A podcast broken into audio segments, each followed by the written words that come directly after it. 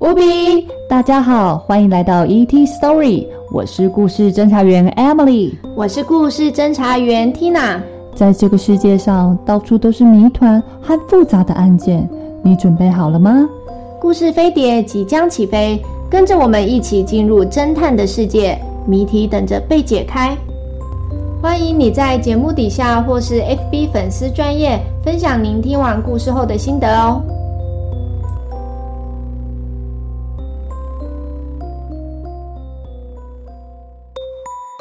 第十四章警告。上一集，侦探小组来到了实验室，想在奥托叔叔出事前讨论有没有可以解决的方式。但就在他们讨论到一半时，桑德拉很不解地说：“怎么可能？刚才的半小时里，我们谁也没有接近过这台机器啊！洗碗机里面有什么奇怪的东西？”敲打声传了出来，桑德拉小心翼翼地按了停止的按钮，并问说：“这个能打开吗？”亚明点了点头。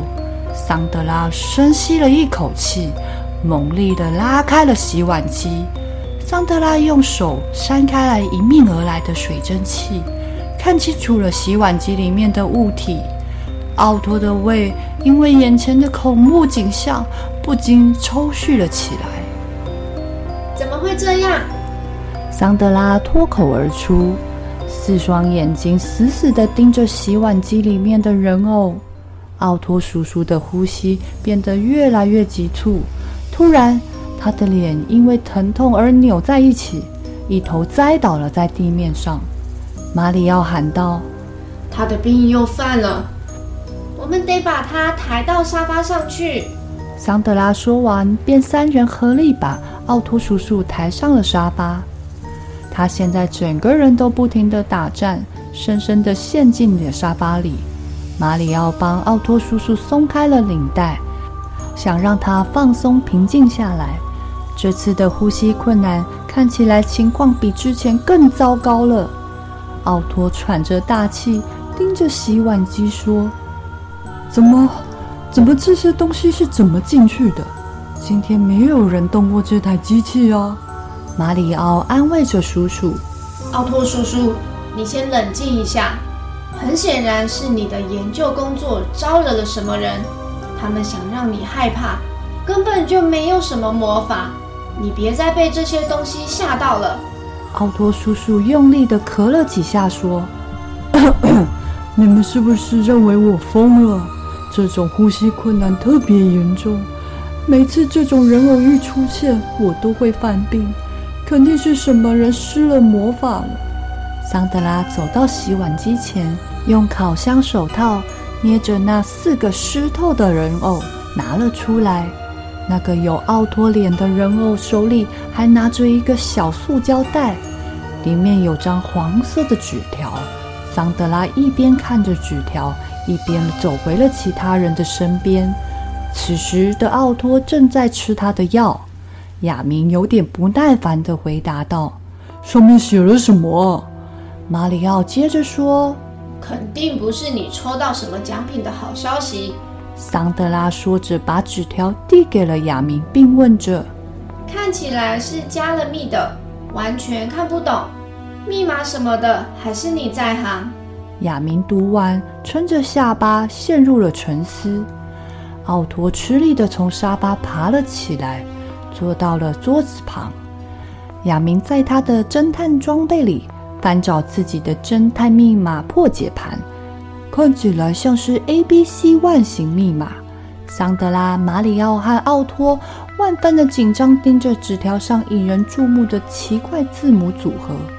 亚明慢慢地转动着破解转盘，上面每个字母的顺序都被往后推，原来的位置都被别的字母占据。在 A B C 万型侦探密码上面，A 的位置是 V，B 的位置是 W，以此类推。随后，他就在那段乱码下面写出正确的单字。随着一个一个字被正确的拼凑后，侦探组也越来越吃惊，最后所有的讯息都被写了出来。享受你们人生的最后一个小时吧。只剩最后一步，人偶就能把你们变成可怕的工具。”奥托叔叔咽了一下口水，说：“够了，我们去报警吧。”马里奥接着说：“但你的研究工作就被打断了呀。”亚明想了想，又说：“为什么会有人给一份警告加密来增加理解的难度呢？这么做一点意义都没有啊！”